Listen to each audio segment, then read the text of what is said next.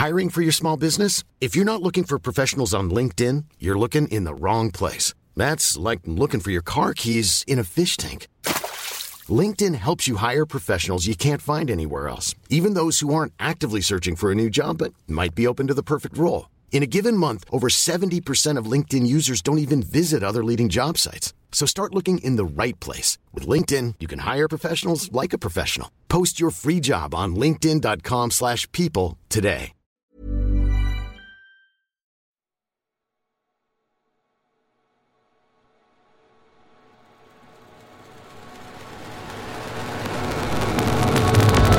Alternative Football.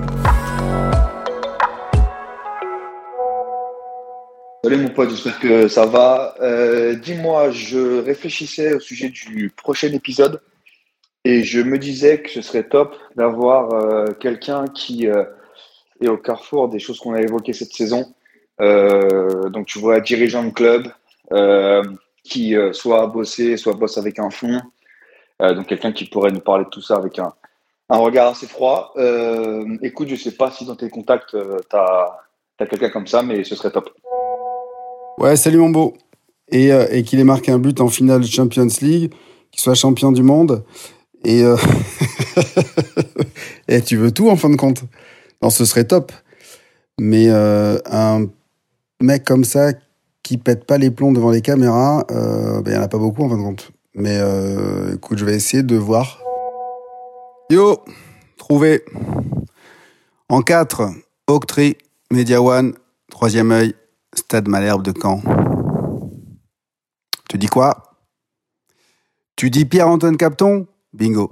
Bon, écoute, euh, c'est fait. Euh, le rendez-vous est pris. Je t'envoie l'adresse. Ouais, parce qu'on joue à l'extérieur sur cet épisode-là. Allez, je t'embrasse. À toutes.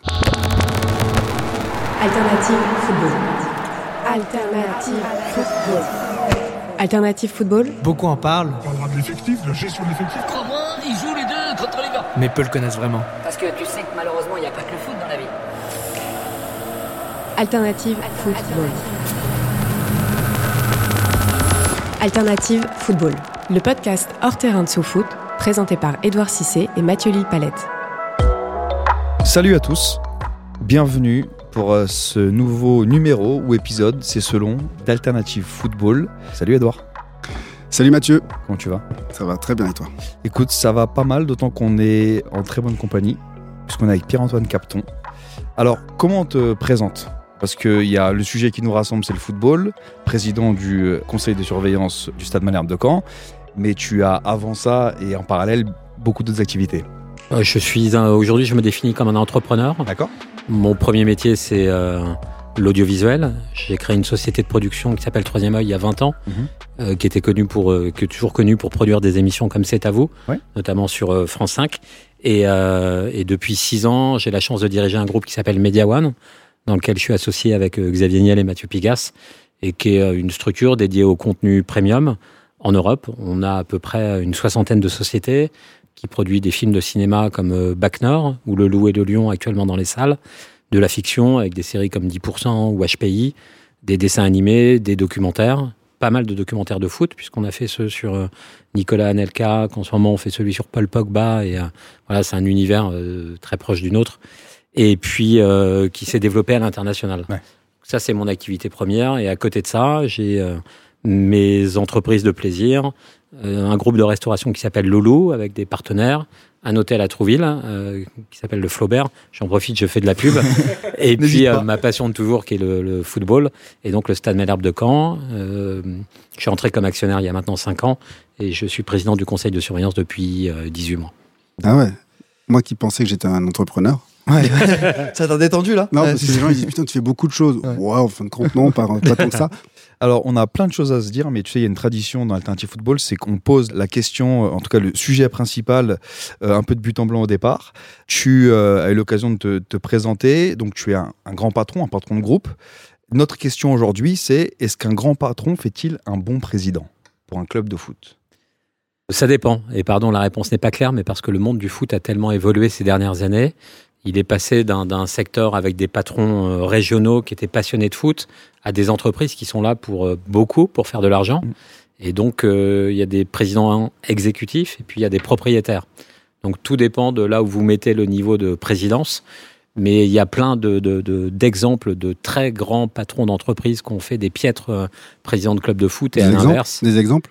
Non, je Bah, on va revenir- non, non, mais non, on les, on on les va- connaît, on les connaît. Mais on va revenir dessus. Ouais. Et puis de, de, de petits, euh, de petits chefs d'entreprise euh, ou- qui font des très grands présidents de football. Donc euh, c'est assez intéressant. Et, et donc toi, quand tu as dit entreprise de plaisir, Ouais, c'est pas que plaisir. Tu veux quand même que Stade Malherbe de Caen euh, bien sûr. performe parce que tu pourrais nous expliquer un petit. Est-ce que tu es allé chercher un fonds d'investissement euh, Bah, c'est une longue histoire et, d'ailleurs l'histoire du Stade Malherbe de Caen. D'abord première chose, je suis là pour donner de leçons à personne et, et je suis, euh, j'étais extrêmement flatté que vous me proposiez euh, de participer à votre émission, qui est très bonne. Et, euh, mais, mais ça me permettait de raconter la transition du Stade Malherbe de Caen, euh, qui est passé d'un club, j'allais dire amateur dans sa structure, avec euh, 13 copains entrepreneurs de Caen euh, qui étaient à la tête de ce club, à comment il s'est transformé maintenant vers un, un club avec un fonds d'investissement américain et tout en essayant de, de- de garder sa, sa tradition normande. Et ce côté d'amateur à plus professionnel, de structure qui n'était pas là pour gagner de l'argent, à peut-être un club qui est là pour euh, rentabiliser un peu plus, c'est une transformation intéressante de notre secteur et qui pourra peut-être de, de répondre à cette question. On a euh, prévu euh, justement d'étayer et de t'assister dans la réponse avec, avec diver- divers exemples et, cas pratiques. Mais je pense que la chose qui était importante pour commencer, on en parle parce que c'est une confusion qui arrive parfois euh, dans le football pour les gens qui ne sont pas forcément du métier, c'est la différence entre ton rôle au Stade Malherbe de Caen aujourd'hui, qui est président du conseil de surveillance, et la fonction de président du club, qui est, euh, qui est quelque chose de, de- de différent et qui est occupé aujourd'hui par Olivier Piqueux. Oui.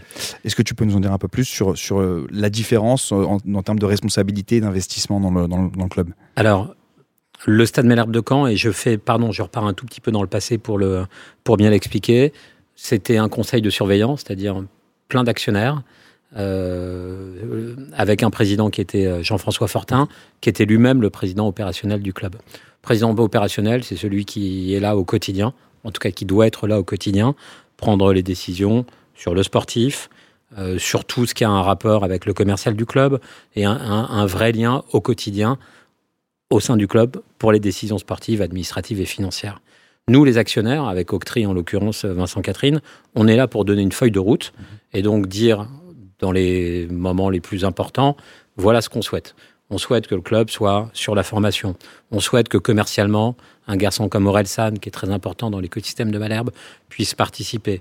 On souhaite que euh, on ait un entraîneur sur le long terme avec une politique sportive qui soit comme ça. On donne les lignes, on les donne à Olivier Piqueux, il a sa feuille de route ensuite pour pouvoir faire son quotidien. L'avantage d'un garçon comme Olivier, c'est quelqu'un qui connaît extrêmement bien le sportif et donc qui est capable d'accomplir pas mal des missions qu'on lui a données. Mais donc, le, le- le vrai président du club aujourd'hui, c'est Olivier Piqueux. Moi, j'ai le rôle de président du conseil de surveillance parce que la structure du club est comme ça. Il y a un conseil de surveillance et un directoire. On l'a fait parce que à l'époque, Media One était, quand elle était cotée, constituée avec un conseil de surveillance et un directoire. Le directoire répond au conseil de surveillance. Mais, mais honnêtement, c'est euh, une organisation qu'on a souhaité plus simple et on est à trois à diriger ce club. Vincent Catherine du côté d'Octree, euh, Olivier Piqueux au quotidien et moi de mon côté, avec une répartition des tâches qui est assez euh, euh, simple aujourd'hui. Olivier fait toute la partie sportive et tout le quotidien. Moi, je suis un peu plus proche des institutions et de la partie euh, communication média et Octree sur toute la partie business finance. Et, et- et ça met un peu de temps à se mettre en place, mais maintenant, ça fonctionne. Alternative football. Et donc, parmi les questions que ça a généré, tu as parlé de. J'ai beaucoup aimé ta formulation parce que je, je maintiens que c'est que c'est quand même le, le cœur des métiers qu'on choisit quand on est dans le sport. Tu as parlé de, de passion. Oui. À quel point tu échanges avec Olivier Piqueux, euh, notamment sur la partie sportive, à quel point il te reporte. Et la raison pour laquelle je te pose cette question, c'est que pour un passionné, ça doit être très difficile. Tu dois avoir envie d'aller sur le sujet sportif, euh, de te laisser un petit peu griser par les sujets qui lui ont été confiés. Est-ce que tu as besoin de te réfréner? Est-ce que tu gères ça de manière euh, hyper pro et il y a des reportings? Quelle est la méthode? L'avantage que j'ai, c'est que j'ai un passé dans le foot à travers des camarades. Alors Robin Leproux, qui est un, j'ai, j'ai- dans mes très proches, j'ai Robin Leproux qui a été patron du PSG et j'ai vu son expérience euh, dans une période qui était compliquée pour Ouais. le Paris Saint-Germain, qui n'était pas celle d'aujourd'hui. J'ai vu à quel point il avait pu, euh, en faisant un travail exceptionnel, euh, souffrir par euh, certaines de ses décisions, puis qu'il n'avait pas le contrôle de tout. Et, et je suis aussi très copain avec euh, Vincent Labrune. Euh, quoi, c'est mon meilleur ami. Et, et avec Vincent, j'ai vu l'OM de très près, dans les très bons côtés et aussi dans les côtés terribles, avec euh, voilà une pression euh, très forte à la fin quand euh, l'actionnaire ne voulait plus investir et que lui représentait ça auprès des supporters et donc euh, souffrait à titre personnel de quelque chose qui ne lui appartenait pas. Et donc j'ai essayé de faire de ces deux exemples euh, quelque chose d'efficace pour le Stade Malherbe de Caen. Oui, j'adorerais dire je veux, euh, j'aimerais prendre tel joueur et il faut le faire, mais c'est pas mon métier. Je pense qu'il y a des gens qui sont euh, spécialisés pour ça. C'est celui d'Olivier, et donc c'est pour ça qu'on a pris aussi, et j'ai fait le choix de- de- d'Olivier Piqueux. C'est un président qui est capable de, de prendre des décisions sportives, de me dire euh, Alexis Beka il a telle valeur, et de me le prouver, et de me dire euh, il faut prendre un entraîneur sur le long terme, Stéphane Moulin, ça va prendre du temps, mais faites-moi confiance. À partir du moment où on a cette confiance, moi je, je- je regarde tous les matchs de foot, j'adore ça, mais je, je pense qu'il faut savoir rester à sa place et savoir pourquoi on est le meilleur. Et donc, euh, bah, malheureusement, Excuse- Excuse-moi de te le dire, mais c'est pas tout le temps le cas. non, non, non, mais C'est c'est c'est relativement grisant. Je te dis ça parce qu'il y a beaucoup de présidents, sitôt qui sont en fonction, et qui commencent à, à- à toucher du doigt euh, le foot, les caméras, la notoriété. C'est ultra grisant. Et donc, ils donnent leur avis sur tout, même s'ils ne sont pas experts. Mais je pense que tu touches à quelque chose de- de- de- d'important, c'est cette question égotique. Et euh, nous, on est à Paris, on a la chance d'avoir accès euh, aux caméras, aux radios, à la presse. On- et moi, j'ai la chance que, de par mon métier, d'avoir eu un peu de euh, quelques papiers. Donc, je, je cours pas après la communication et en plus, je la fabrique.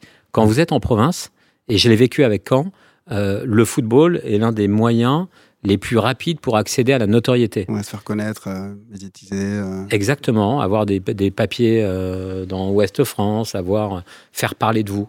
Et tout d'un coup, ça peut euh, griser, mais le boomerang, il est très rapide. C'est-à-dire que si derrière vous n'avez pas les résultats, vous pouvez vous, vous prendre aussi quelques très mauvais papiers qui sont durs à recevoir. Nous, on connaît ça, donc. Enfin, Moi, en tout cas, j'ai eu accès à cette communication. C'est pas ce que je cherche à travers le Stade Malherbe de Caen.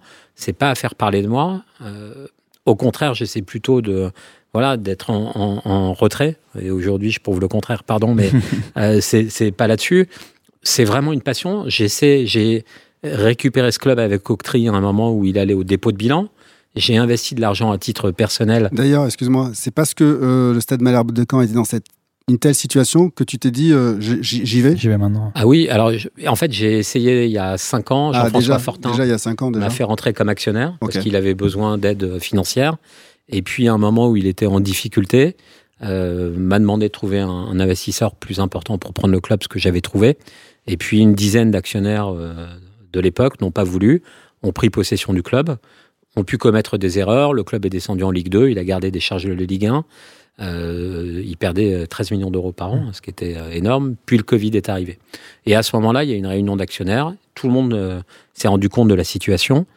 Moi, j'étais à Trouville dans ma maison. Je gérais un nouvel actionnaire au sein de Media One, qui était un fonds américain KKR. Donc, je vivais une transition très forte. Et en même temps, je voyais le stade Malherbe de Caen aller dans le mur. J'avais du temps. Et je me suis dit, si je le fais pas, euh, ce club va se retrouver dans la merde. Et je pensais à moi, petit, qu'allait vivre des émotions au club. Mon oncle a joué là-bas. Mm. Et, et je me suis dit, putain, si tu le fais pas, t'es vraiment, euh, t'es- pas un type bien. Donc, je me suis retroussé les manches. Euh, avec Guillaume Cuperfis, qui est un avocat euh, ami, on est allé euh, faire le tour de, de quelques investisseurs. J'en ai rencontré pas mal, dont certains sont aujourd'hui dans le foot et euh, je, je trouve de manière assez grotesque, mais qui sont déjà là vraiment que pour faire de l'argent. Et puis on a eu la chance de rencontrer Octree, ça a fité tout de suite et on a récupéré ce club. Mais Comment tu parles au, au fond justement pour convaincre bah, tu Parce leur que, présentes ça bah, comme quand, tu euh, leur, quand tu leur dis que. euh, parce comme qu'ils si- voient les chiffres, 13 millions par an, bah, comment tu arrives à les convaincre? Ils Ouais, aiment bien les situations difficiles aussi. ils peuvent faire que mieux. Exactement. non, mais c'est vrai. C'est Voilà. ce que vous racontiez dans votre émission Ouais. dédiée au fonds d'investissement. Ils viennent dans ces- des situations spéciales. Si tout va bien, il n'y a pas beaucoup d'intérêt. Ils viennent plutôt dans des situations difficiles où vous pensez que vous pouvez faire de l'upside, c'est-à-dire créer de la valeur pour le club. Et là, un club avec qui est dans le top 5 des centres de formation en France, euh, avec une beaucoup de joueurs du centre de formation qui sont très bons, en difficulté, en Ligue 2, euh, bah, vous vous dites, euh, vous, pouvez, vous pouvez sans doute faire mieux. Plus de chances de faire mieux que pire. Et puis avec un, Ouais. mar- un marché aussi, c'est-à-dire que avec une aglo, avec, euh, avec des, des clients potentiels, quelque chose qui regarde beaucoup aussi. euh, Exactement. Et puis Octree regarde d'autres choses dans le football et ils ont envie aussi euh, d'apprendre. Donc euh, ça tombait bien pour Octree, ça tombait bien pour le Stade Malherbe de Ok. Caen et, et ça a bien fité entre tout le monde. Donc moi j'étais ravi de pouvoir faire ça. M- mon rêve un jour serait de pouvoir m'installer à Caen et de faire que ça. Et je n'ai pas le temps de le faire et j'ai d'autres activités. Mais je pense que comme tout gosse qui aime le foot et qui est passionné par ça, avoir la chance un jour de pouvoir prendre euh, la présidence du conseil de surveillance, être actionnaire de son club, c'est c'est une chance que, quoi, unique. Donc je l'ai fait. J'aurais adoré pouvoir être au quotidien, tout faire, mais je pense que d'abord j'ai pas le temps et j'en suis pas capable. Et donc on a plutôt réparti en prenant un président dont c'est le métier qui fait ça très bien. Ça m'interpelle beaucoup ce que tu dis parce que je reviens sur mon analogie entre le monde des affaires et du, et du football. Ça, est-ce que c'est du coup directement quelque chose qui vient du monde des affaires C'est-à-dire que tu gères une société, tu mets en place des gens en qui tu fais confiance, dans, euh, qui ont des skills qui sont liés au métier pour lesquels tu les recrutes. L'idée, c'est de faire pareil avec des clubs de foot. Exactement. Je mets des gens, j'essaie de me départir du côté grisant dont on parlait, du côté émotionnel, Ouais. et je mets des gens qui sont capables de bien faire leur métier. Bah, par exemple, maintenant, on utilise de plus en plus des cabinets de recrutement pour aller chercher euh, des responsables, euh, des directeurs commerciaux, des directeurs marketing, directeurs com, pour des clubs de foot, ce qui était inenvisageable il y a quelques années. Ouais, carrément. Tout c'est ouais, c'est-à-dire que. Avant, ça fonctionnait bouche à oreille. ouais, c'est euh, j'ai tel euh, pote qui cherche un boulot, Ouais, ça. euh, mais Ils maintenant, sont vraiment bons? Ils sont vraiment meilleurs? les cabinets de recrutement, Ouais, ouais, ouais, les personnes que les cabinets de, de recrutement chassent. bah, en tout cas, elles ont une expérience qui peut être utile et elles cochent toutes les cases au moment où tu en as besoin. Et ça rassure vraiment les présidents? Ça rassure les fonds d'investissement, Ouais, ça c'est certain, et ça, te, ça peut te faire gagner du temps aussi. euh, pour certains profils. Après, le foot a ça de magique, c'est que il y a- y, a un peu la surprise de ce qui peut se passer sur le terrain. C'est quand même le seul endroit, et, et- et c'est assez marrant. C'est Vincent Labrune qui m'avait dit ça, mais dans ton entreprise, tu peux tout contrôler. C'est-à-dire que euh, là, on produit, c'est dans l'air, c'est devant moi. Il y a quelqu'un qui à l'oreillette, on peut suivre ce qui se passe, et voilà. Le foot, t'as beau faire en sorte que tout se passe bien sur le terrain, ça t'échappe. Ouais. Et pour un chef d'entreprise, savoir ce côté où tu peux pas gérer et ça t'échappe, c'est un côté pour certains très excitant, mais, mais, mais c'est vrai. hein. et ils vont beaucoup chercher ça en se disant pour une fois, il y a un truc que je maîtrise pas. Et même quand tu as beaucoup d'argent, beaucoup de pouvoir, une entreprise avec plein de trucs, le fait qu'à un moment, tu vois, ils remettent tout et puis ils peuvent pas décider, c'est horrible parce qu'ils jouent pas. Mais ce qui est, ce qui est impressionnant, c'est que euh, même des gens structurés dont le métier c'est de faire des affaires, donc qui, qui ont l'habitude de prendre des décisions basées sur de la data, de l'analyse, ils, ils peuvent se laisser complètement emporter. Je vais recycler un exemple que j'avais que j'avais pris dans le premier épisode d'Alternative Football. C'est donc euh, on, on va parler d'entertainment plus tard, donc je sais pas si ça te parlera, mais c'est Sunderland I Die Ouais. et euh, Stuart Donald qui est le nouveau propriétaire, Mm. euh, qui est un mec qui, qui est dans les assurances, donc en, qui en plus qui est pas dans un métier à la base qui est extrêmement fun. euh, et, Dieu sait que eux regardent les chiffres en prenant des décisions. Il est en il est en deadline day et il, il pète un plomb sur un investissement sur euh, Will Grigg, Ouais. euh, dont le principal fait.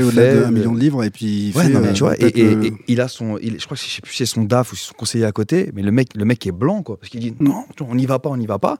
Et le mec Deadline Day, il a la BBC en fond, il a tout le décorum qui fait qu'il a vachement de pression, et tout chef, de, tout chef d'entreprise qu'il est, il craque. Et l'histoire montrera que Ouais, c'est un mauvais investissement. Mais t'en as plein comme ça dans les fonds d'investissement Ouais. qui, qui pètent les plombs à un moment parce que Ouais. le foot les rend hystériques. Ouais. Et ce qu'ils font pas dans leur euh, propre Non, business, de temps en temps dans le foot, Ouais, ils lâchent tout. Ça, c'est vrai que ça rend un peu fou. Il y, a, il y a deux choses qui sont amusantes à constater, c'est que euh, le monde des médias et celui des- du foot, il est en train de se rapprocher dans les patrons qu'il incarne. Joseph Ougourlian, qui est le patron d'un des plus gros fonds euh, en bord capital, Absolument. que je connaissais uniquement par les médias, Mm. euh, il est euh, propriétaire de Lens. Et c'est quelqu'un d'extrêmement euh, rigoureux, sérieux, d'une efficacité redoutable. Et c'est mais, vrai très, que mais très discret quand même. Il laisse quand même de Ouais, la il est discret. Non, mais alors il laisse tout le monde travailler, il reste à sa place. Mais c'est vrai qu'il vient chercher dans le foot aussi des, émotions particulières et de l'adrénaline, alors que, que c'est quelqu'un de, de- d'hyper compétent dans tout. Et, et vous vous dites, c'est marrant, ça lui ressemble pas, mais Ouais. il vient chercher ça aussi. C'est arrivé un peu par hasard et il fait un travail euh, exceptionnel. Ouais. Mais de temps en temps, le foot, ça se joue. à- tu vois, c'est, la pièce en l'air. Euh, Caen étaient en Ligue 2 euh, il y a deux ans. Euh, sur un, ça s'est arrêté à cause du Covid, l'on s'est Ouais. monté, euh, pas quand, quoi. Il y a- il y a plein d'exemples qui font que. on sent bien le, la- non, mais la ah, vie le, se le supporter qui Non, mais la vie se joue à pas, ça, ça se joue à pas grand chose. Tu mets un, un très grand patron d'entreprise à la tête d'un club demain, il va dans le mur. Parce que c'est des choses qui sont à part, parce que Il faut parler le langage. Exactement. C'est le truc qu'on il y a des clés, il y a des codes. Un, un grand patron, il voudra aller parler à- avec les joueurs, tous les joueurs, et faire pote avec eux, ce qui est la dernière chose à faire. Il voudra être copain avec l'entraîneur, lui expliquer comment il faut jouer, dernière chose à faire.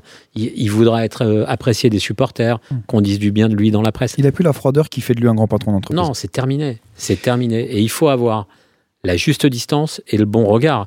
Et, et- mais moi, j'adorerais aller dans le vestiaire, euh, là, en ce moment, à Caen, pour leur dire Putain, mais vous pouvez pas jouer comme ça, c'est pas possible, euh, c'est horrible. Mais ce n'est pas mon rôle, ce n'est pas ma compétence. Tu rouges ton frein. Bah, je range mon frein et puis on paye un garçon euh, qui s'appelle Olivier. Piqueux, dont c'est le métier. Mais si je fais ça, je sors de mon cadre. Donc euh, il, il- il faut que chacun soit à sa place. Mais pourtant, je l'ai fait une fois l'an dernier, au dernier match euh, avant euh, Clermont-Ferrand, dernière journée de Ligue 2. On est euh, potentiellement relégable en national et si on perd le match, on, tombe en, en national. On gagne ce match dans les arrêts de jeu sur un penalty après avoir été mené. Mais ce, ce- jour-là, j'ai essayé la veille de parler avec les joueurs, de leur montrer des images pour leur montrer qu'on pouvait renverser des situations et essayer de jouer sur un ressort psychologique. Mais c'est pas mon rôle de le faire et, et il faut pas le faire. Et ces grands patrons ont tendance à penser qu'ils peuvent avoir le même impact sur l'économie que sur le foot. Ce n'est pas le cas.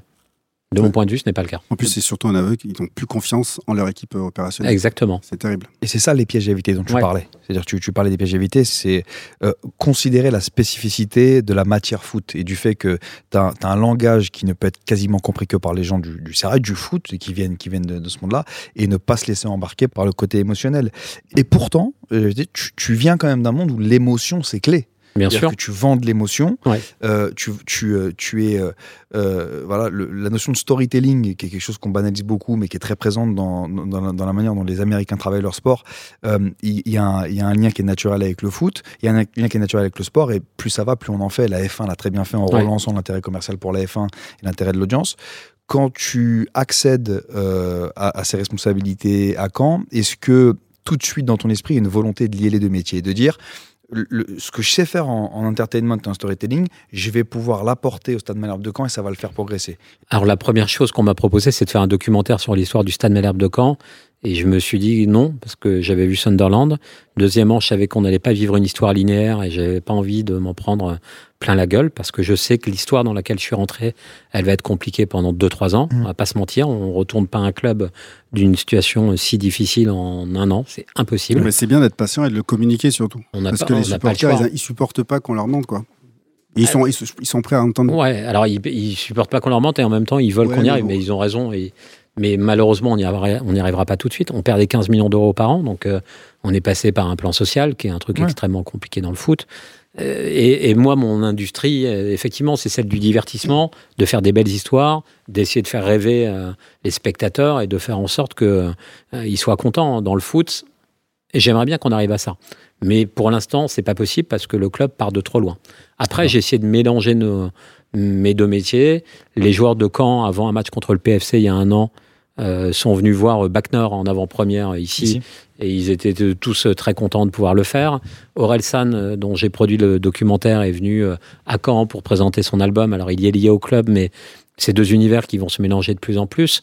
Et j'essaie de faire en sorte que nos activités audiovisuelles puissent se rapprocher du Stade Malherbe de Caen. Alors, quand le bus de Caen s'est garé devant le site de Media One, avenue de Breteuil, et les joueurs sont sortis euh, tous en Ouais. survêt du Stade Malherbe, c'est deux univers, euh, tu vois, un peu opposés, mais c'est ce que j'aime bien moi. C'est ce- ces univers-là qui se mélangent, et ça a créé des belles rencontres. Donc, euh, Et le dress code du, du, du survêt, c'était obligé ou ils auraient pu venir non, mais ils, ils étaient en préparation parce qu'ils Ils jouaient P- ils PFC. contre le PFC. Ça va. Mais moi, je trouve ça génial. Quoi. Tu vois, j'ai des maillots du Stade Malherbe de Caen ici.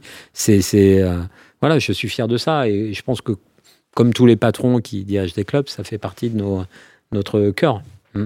On revient sur la notion qu'on avait, euh, qu'on avait un peu évoquée euh, avec Antoine Gobin sur, sur trouver le bon équilibre. Ouais. C'est-à-dire que, alors pour, pour l'avoir vécu à une échelle complètement différente, parce qu'on a nous aussi été racheté par un fonds américain euh, il y a quelques années, c'est trouver l'équilibre entre leur culture hyper pragmatique, Mm. qui effectivement, on prend des boîtes soit dans une bonne situation et bah, on va faire notre travail de VC, on va réduire les coûts de production, on va réduire les effectifs pour maximiser la marge et revendre dans, dans- dans- sur un short terme, soit aller, aller dans des propriétés qui sont un petit peu euh, difficiles. C'est essa- essayer de leur apprendre l'équilibre. C'est-à-dire que oui, vos méthodes fonctionnent très bien pour un certain nombre de choses, mais tu as un poids culturel quand tu vas dans d'autres pays qui est important, et a fortiori quand tu rentres dans le, dans le sport. Euh, à quel point tu es audible, euh, à quel point c'est audible ça, quand tu vas voir un octroi, tu leur dis écoutez les gars, on vient vous chercher parce que il y a de la liquidité chez vous, on en a besoin. Maintenant, c'est comme ça qu'on fait les choses dans un club de foot en France.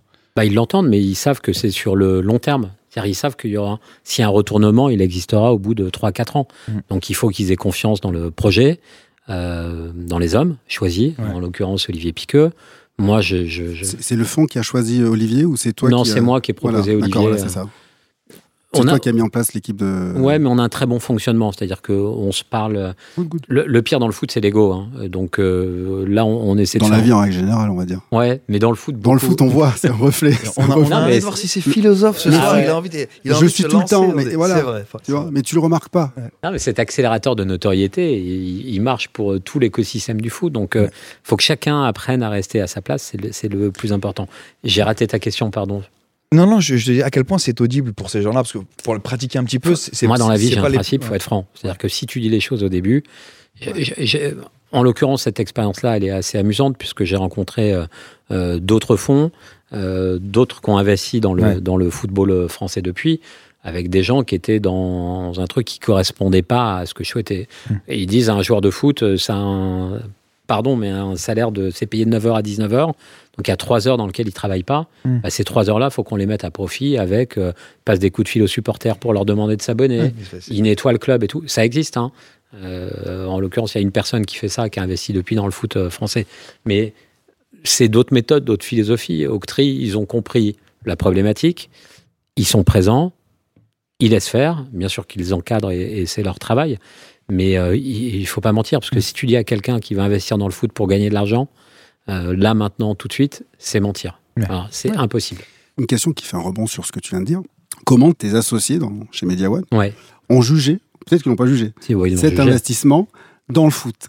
Ils t'ont regardé, ils ont dit non mais t'es sérieux? Bah, tout le monde se fout de ma gueule. Bah, D'abord, Xavier, euh, il a un de ses très bons camarades, euh, qui est Rani Assaf, qui est le propriétaire de Nîmes, Mhm. qui est dans une situation. euh, Rani, Ouais. par exemple, c'est un, un génie. Euh, et à Nîmes, il est parti dans un truc très compliqué. Il a dit le centre de formation me coûte 1,5 million.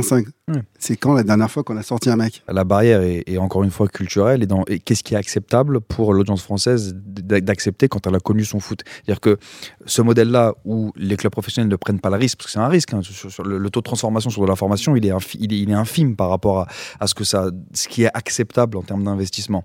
Ça, c'est le modèle américain, c'est de dire ce n'est pas de la responsabilité des clubs professionnels de former des joueurs. Mm. Ça, c'est lié au cursus euh, scolaire éduca- et, euh, et, euh, et éducatif. Euh, les, euh, les universités gagnent de l'argent, elles peuvent l'investir dans la formation et ça leur retombe parce que derrière, je suis fier d'avoir formé tel joueur qui est devenu.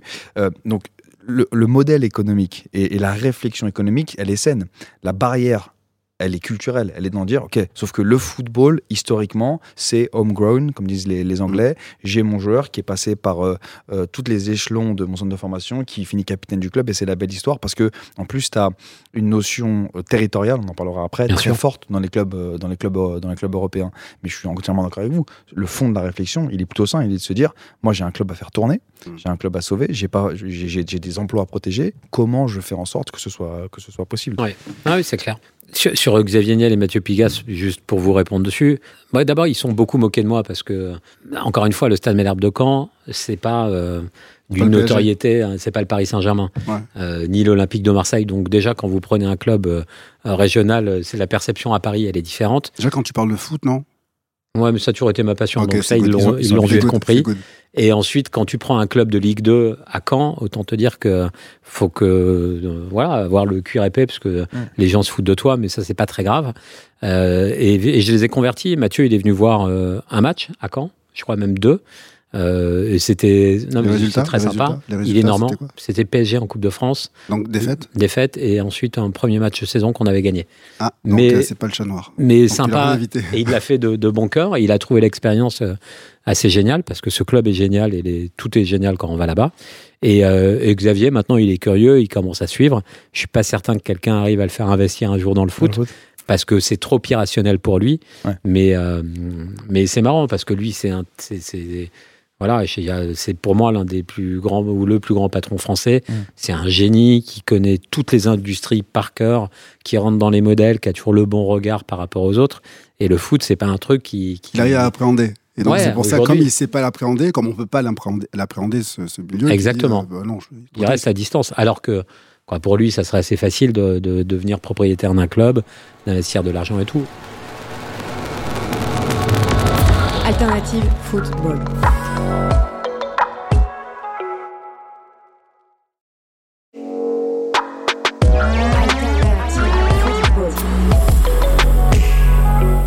Je reviens rapidement sur, sur Octree et, et ta relation avec eux. Il y a quelque chose qui m'a frappé quand, quand en préparant un peu l'épisode, euh, j'ai fait quelques recherches. Si je ne m'abuse, tu as négocié avec eux euh, une clause dans l'accord qui est que s'ils décident de se désengager, tu as la priorité. Un premier regard, ouais. D'accord. Hmm. Je me trompe peut-être, hein, mais c'est pas quelque chose qui se fait souvent.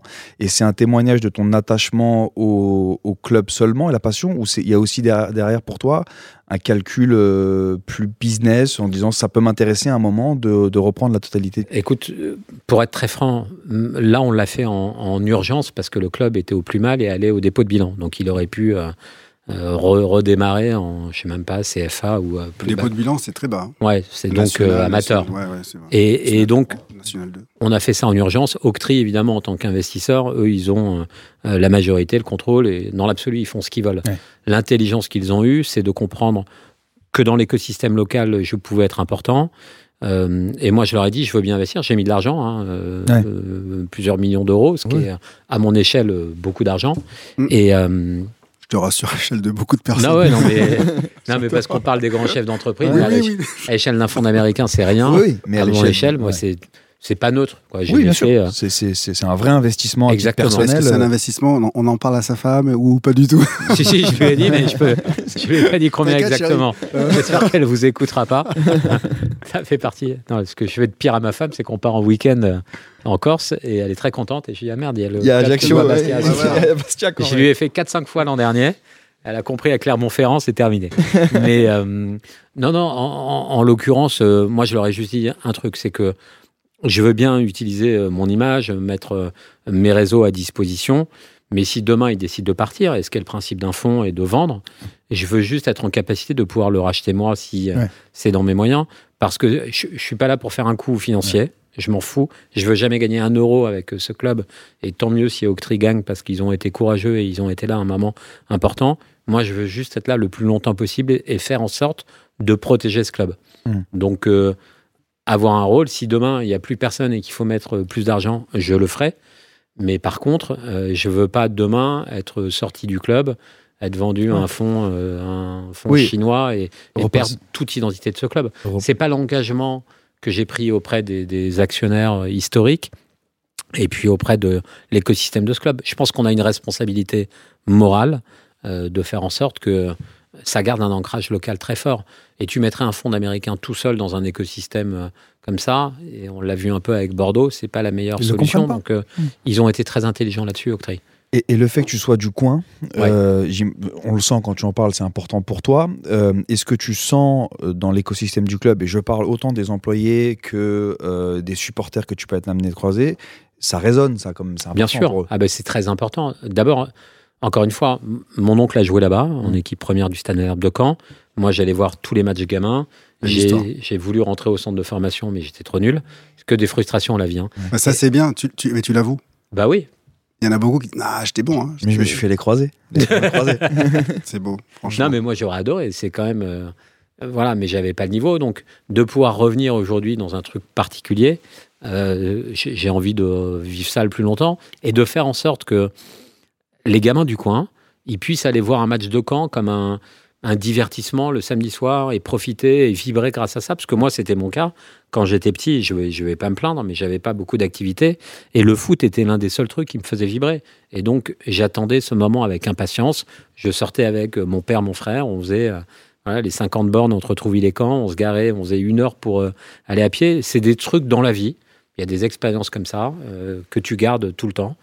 Mon père est décédé il y a deux ans. Je- un souvenir fort que je garde avec lui, c'est la finale de l'Euro euh, euh, euh, 2000 où on est allé ensemble à Rotterdam voir la finale. Ouais. On s'est fait caillasser en sortant par, euh, par des Italiens. Et malgré tout, le foot, c'est un truc qui, dans, toute ta vie, euh, te marque Ouais. fort. Et j'avais envie que voilà, les jeunes de la région, en Normandie, puissent vivre des moments comme ça.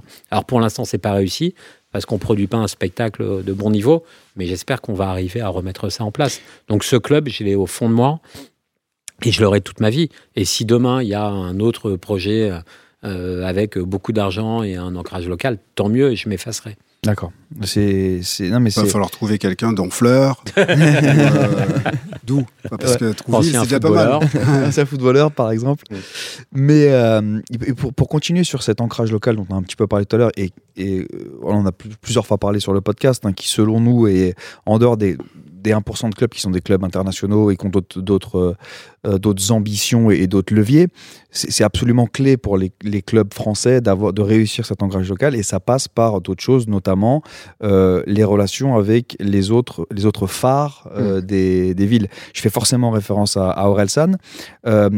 Euh, la relation que quand avec lui, que toi tu as avec lui, est-ce que c'est quelque chose de spontané parce qu'il est du coin, il aime le Stade Malherbe, il en, parle- depuis toujours dans ses chansons, ou est-ce que c'est quelque chose que, encore une fois, parce que tu viens de ces métiers-là, tu t'es dit, il y, a un terrain, il faut le travailler. La raison pour laquelle je te pose la question, c'est que la réponse de Fabien Allègre, quand on lui a parlé de DJ Snake sur un précédent podcast, m'a un peu surpris parce que lui aussi vient du milieu de, de la mu- enfin lui venait du milieu plus, plus de la musique euh, et disait non non avec DJ Snake on le travaille pas particulièrement c'est super c'est une star internationale il est supporter du club on laisse le truc un petit peu vivre quelle est toi la relation que tu que tu, euh, que tu as moi, avec Orelsan je l'ai rencontré euh, au club la première fois dans un match où il venait euh, par plaisir venir. Donc il y, y a ce truc de naturel et spontanéité. Il s'avère que cette relation a donné lieu à une réunion où il m'a présenté les images que tournait son frère et on s'est dit on va faire un documentaire ensemble. Donc c'est né. Et ensuite il y a cette relation à Caen. Moi je, vou- je voudrais l'embarquer avec nous d'une façon ou d'une autre. Euh, tu sais, j'ai lisé un article sur euh, Toulouse, euh, et pardon, je vais faire une, une digression, mais. Toulouse racontait, qui est extrêmement basé sur la data, hein, le Ouais. club de Toulouse, et ils font des recrutements hyper forts. Mais Da- Euh, Damien Comoli Damien a toujours Comoli, été de tout ça- temps, ouais. ça a été un de nos premiers clients à l'époque à Liverpool enfin, ouais. Euh, super bon, ils ont utilisé la data au maximum, Euh, ils ont considéré qu'il fallait mettre un ancrage musical, ils sont allés chercher Big Flo et Oli, Mhm. mais malgré tout, il y a un côté un peu moins euh, spontané, Ouais. parce que tout est écrit. Nous, on est un peu plus amateurs, mais en même temps, tout vient du cœur. Et un garçon comme Orelsan, on va pas le chercher parce qu'on est obligé de le faire, mais parce qu'il y a une volonté des deux côtés et il y a un amour euh, des deux côtés pour ce club. Donc, on va l'ancrer beaucoup plus. Il va prendre de plus en plus de, de- de place au sein Ouais. de l'écosystème. Et franchement, il est Orelsan, disque d'or en une- ou disque de platine en une semaine. Sa première sortie médiatique, Ouais. elle est euh, au milieu de Michel Dornano, qui est en crise avec des supporters qui font good. grève. Ouais, ça, c'est- Le mec, il est là, fort, il vient, fort. il y a- il y a- et on va le faire de plus en plus, mais dans un truc, pas parce qu'il faut le faire, pas parce que c'est à la mode, pas parce que les Américains le font dans les stades depuis longtemps ou en Angleterre, mais parce qu'on aime vraiment ça. Et ce côté-là, c'est celui sur lequel on va se reconstruire. Et euh, non, mais le, le- le- en plus, je, je trouve ce qui, ce qui sert euh, l'histoire, euh, ça ne fonctionne que si c'est spontané. D'autant plus qu'Orelsan est quelqu'un de très spontané, on le voit dans le documentaire, dans la manière Bah, dont- je sais pas Pardon, si ça fonctionne que quand c'est quand c'est spontané parce que c'est tout a été euh, il y a beaucoup de clubs qui euh, tout est scripté et ça fonctionne. Mais Bah, euh, c'est quand même bien. Tu penses à qui? Ouais, voilà. Des noms, monsieur Cissé. Ouais, ton club par exemple. Bah, je- je- si, si on écoute Bah, la personne qu'on a, reçue- reçue de mon club, c'est oui. pas scripté. Ouais, Enfin, tu super. vois, je, je, après, c'est plus Quand ou je moins, regarde plus du ou moins côté- euh, heureux, mais. euh, Ouais ouais, c'est clair, c'est scripté. voilà, c'est tout. Et euh, il, il, il, il, il, non, mais ils il- ont pas changé. Vous avez changé le, le logo de. Non. Non, bah voilà. Bon, déjà, c'est Ouais. pas scripté. Je- après, alors, on Ils font tous la même chose. On est, on est dans la vie personnelle, mais le, je sais pas ce que tu en penses, et d'ailleurs peut-être que tu pourras pas nous le dire, mais je pense que tu as pas eu besoin de changer le logo parce que je trouve que la refonte du logo qui a été faite avant que vous arriviez est très réussie. Encore une fois, on est sur une des valeurs locales avec le Viking, les couleurs du club sont répétées, c'est moderne parce qu'on est dans, dans- tu vois, c'est un, logo qui reste très simple. Euh, donc peut-être que on t'avait épines du pied avant parce que ça avait déjà été fait et que t'as- Ouais, t'as mais tu vois, dans la liste des choses, par exemple, qui sont amenées par les fonds américains, à chaque fois, et Toujours, il ouais. a raison, identité visuelle. tu as le logo. Ouais. On, change le logo. Ah, Bah, tu vois, Mathieu. Et ça fait partie des. des- des- Ah oui. Mais ça, je le vois aussi dans mon business. Ouais. Tu as la marque, le logo. Ouais, ouais. Ça fait partie de tous les sujets. voilà. Tu fais tous les trucs. Évidemment, Ça ça, me ça rappelle. fait partie des sujets. Ça me rappelle un club du Sud-Ouest. Pierre Blaillot, quand il reprend euh, le Paris Saint-Germain, grand chef d'entreprise, enfin grand, grand, grand patron, Ouais. il arrive et il nous dit en off, vous savez les gars, c'est- pas évident, hein, je, je suis habitué à parler devant euh, des centaines de salariés, aucun souci, mais face à moi, j'ai 20 mecs et ça m'était ça m'est très difficile, puis c'est difficile qu'ils le disent, tu vois, pour lui, euh, tu vois, c'est une grande personnalité, de communiquer avec vous, de Mm. parler. C'est pas évident. Est-ce que toi, tu peux ressentir ça ou pas du tout? Euh, moi, j'ai vécu des moments humiliants dans ma vie de chef d'entreprise. Avec euh, quand on a lancé Media One, je parlais pas un mot d'anglais et je connaissais rien euh, à la- l'économie. Ouais. Et on est parti en roadshow, c'est donc des levées de fonds auprès d'investisseurs à New York et à Londres avec euh, Xavier Niel et Mathieu Pigas. Et je leur ai dit pour l'anglais, je veux bien faire en one-to-one et essayer de m'exprimer, mais vous m'aidez, mais par contre, pas en collectif. Et on arrive à Londres, on fait des rendez-vous le matin, tu t'es transporté, tu sais plus qui tu vois.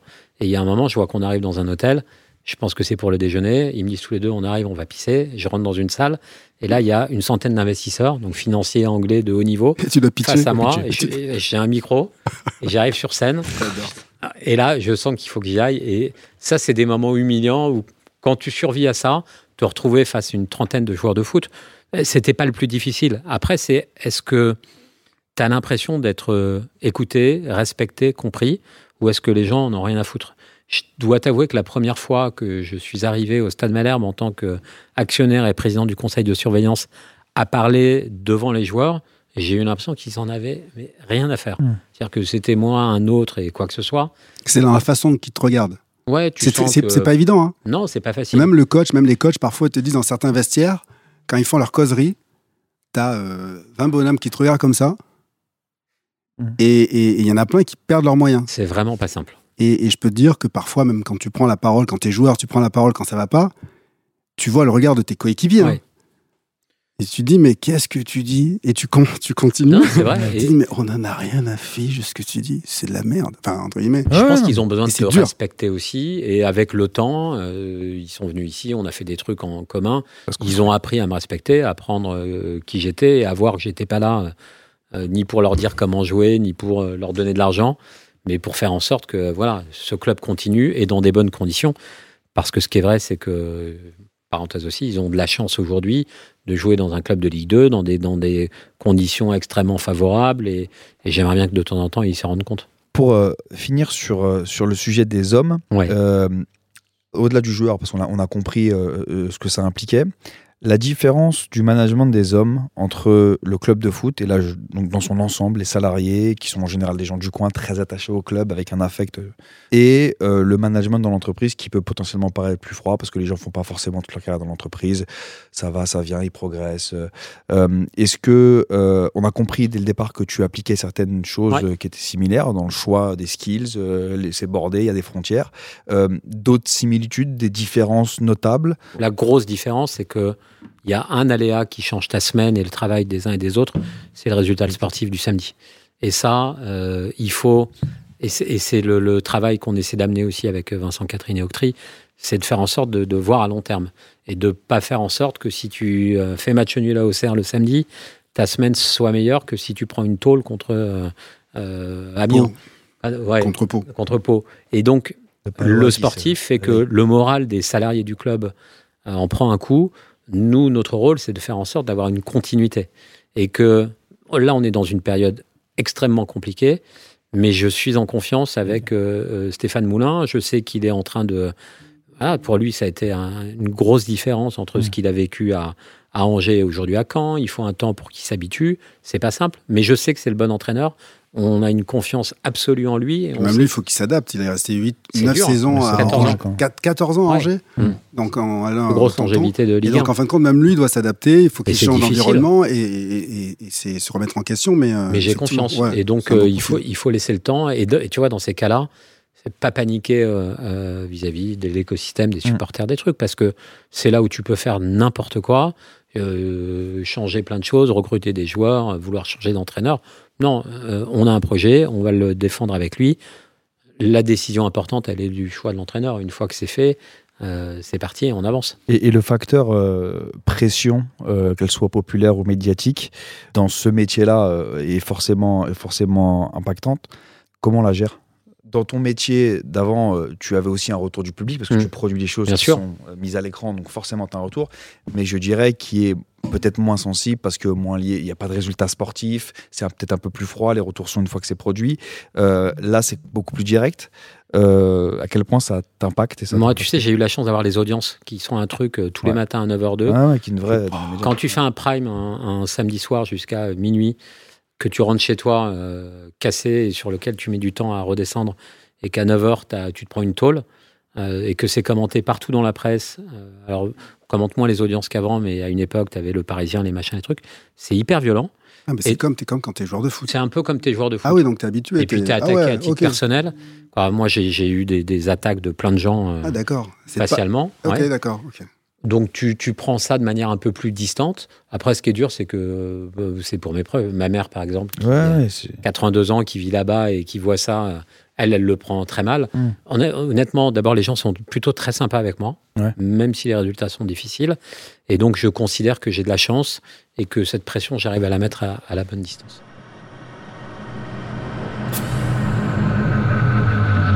Alternative football.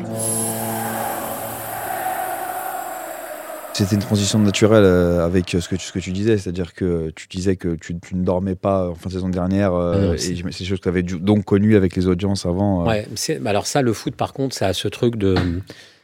Et je, fais plein de métiers différents dans ma vie et j'ai plein de raisons de mal dormir. Maintenant, la pression euh, des affaires, j'ai une, un groupe qui a été coté en bourse. J'étais pas du tout fait pour ça. C'est beaucoup de pression. Mm. Tu vois ton cours de bourse monter, descendre pour des raisons qui t'échappent. Donc, euh, Mm. ça aussi, c'est difficile. J'ai la télé où, quand une audience est moins bonne, c'est difficile. Le cinéma, quand tu fais euh, le film Playmobil, par exemple, qui était une grosse sortie pour nous, on s'est pris un four monumental. Ouais. Tu- on a bossé pendant deux ans. À euh, midi, tu sais que c'est mort. Ton film, il Pourquoi est Parce mort, qu'il pleuvait? Quoi qu'il arrive. Non, non, parce que les, les audiences étaient, les résultats étaient Non, mais pas c'est bons. pas des conneries. Mais tu peux expliquer à ces, ces pimpins qui rigolent là que, le- que les mercredis, les Bah, la sorties, météo, quand- ouais, la météo, merci. Mais tu sais que Les à gars. 14h, tu sais si ton film, il va marcher à vie ou pas. Oui, parce que C'est tu as des dingue. entrées. euh, Donc, euh, tu te prends des T'as vu les préjugés? Bah ouais, c'est fou. Putain, les mecs. Mais par non, contre, mais c'est- c'est- c'est- j'arrive à dormir malgré ça. D'accord. Le foot, c'est un truc, ça te rend dingue, ça te fait mal à la tête et t'as pas de prise. Surtout, tu n'as pas de prise. Et donc, moi, je suis comme les supporters, j'ai envie de gueuler, de dire, mais Ouais. pourquoi? Mais tu peux pas le faire.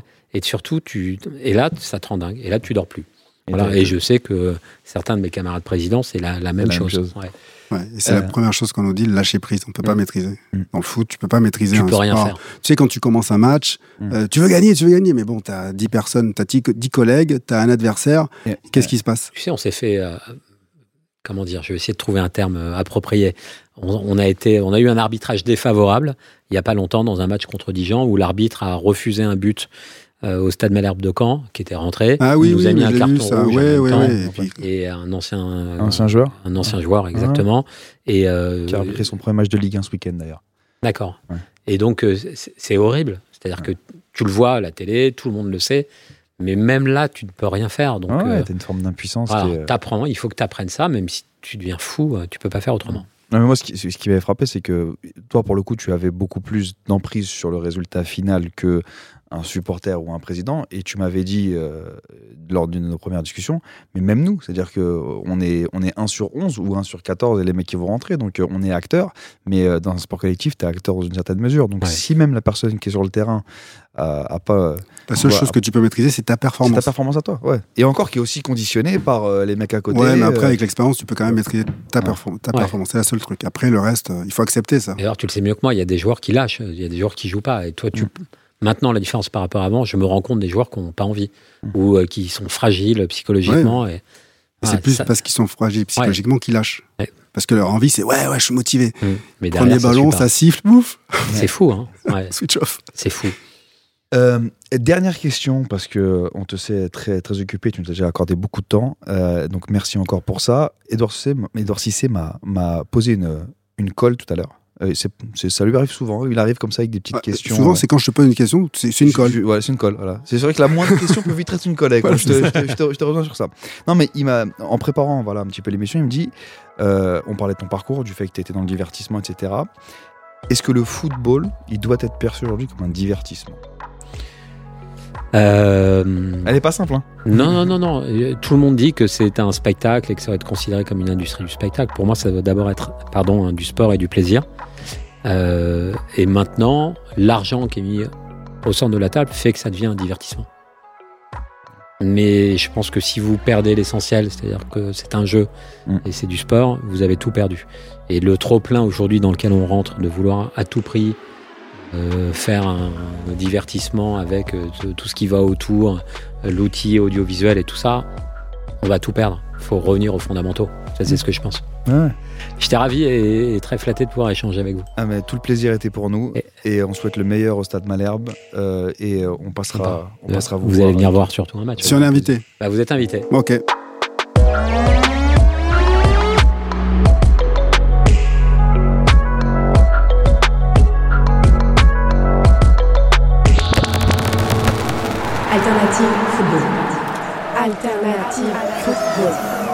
Alternative football. Beaucoup en parlent. On parlera de l'effectif, de la gestion de l'effectif. Ils jouent les deux contre les gars. Mais peu le connaissent vraiment. Parce que tu sais que malheureusement, il n'y a pas que le foot dans la vie. Alternative football.